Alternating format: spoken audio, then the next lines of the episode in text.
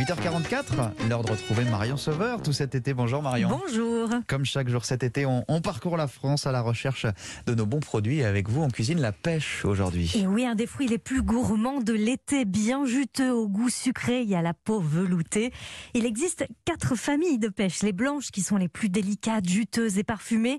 Les jaunes plus robustes avec un, un goût un petit peu moins subtil. Les Mhm. pêches plates qui sont rustiques et un peu euh, juteuses et délicatement parfumées. Et les pêches de vigne qu'on appelle aussi les pêches sanguines à la chair pourpre, très sucrée et aromatique. Alors pour choisir une pêche, il faut la sentir. Elle doit dégager un, un bon parfum. Et surtout, ne la conservez pas au réfrigérateur, mais dans un compotier, sinon elle va être farineuse. Hum, Alors comment vous nous proposez de la cuisiner? Eh Ben, pocher, pourquoi pas dans un sirop avec de la verveine. Je vous conseille de choisir des pêches de vigne pour cette recette. C'est, un équilibre sucre-acidité parfait. Mhm.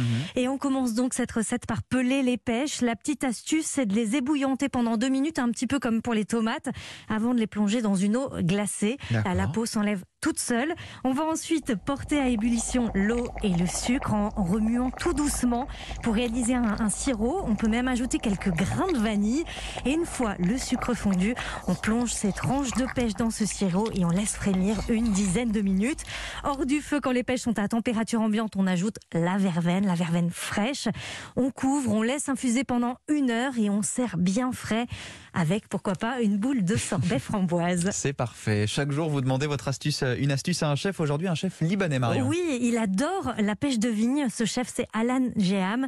Il nous donne ses conseils pour ne pas jeter le noyau. Faut le casser comme une noix ou une amande et, et le récupérer, qu'est-ce qu'il y a à l'intérieur? Ça donne un peu de, de l'amertume, euh, quelques feuilles de verveine. Ensuite, faire bouillir, ajouter quelques tranches de, de pêche de vigne. Ensuite, pourquoi pas les glacer et sortir un iced tea aux pêches de vigne. Et ben voilà, rien ne se jette, comme Mais tous non, les jours avec vous. effectivement. Et puis un iced tea, c'est bien frais pour, pour l'été, c'est parfait. Alors, dans son restaurant dans le 16e arrondissement de Paris, Alan Geham propose une feuille de vigne farcie au fromage aloumi, riz, tomate, une brenoise de pêche de vigne pour apporter un peu d'acidité, avec un sorbet de tomate et un gel de pêche de vigne. Et alors, vous avez une deuxième adresse pour déguster cette pêche de vigne en version salée. Oui, on reste sur Paris, cette fois dans le 10e arrondissement, chez Pouliche.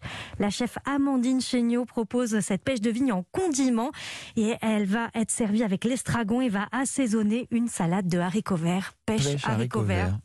C'est juste parfait. Eh ben, comme Merci beaucoup Marion. On retrouve cette recette surprenante, mais certainement gustativement très intéressante. Recette et référence sur europe1.fr. Et puis ne manquez pas le marché de midi autour d'Olivier Pouls pour d'autres recettes tout à l'heure, midi, midi 30. Bon week-end Marion. Bon week-end à lundi. À lundi.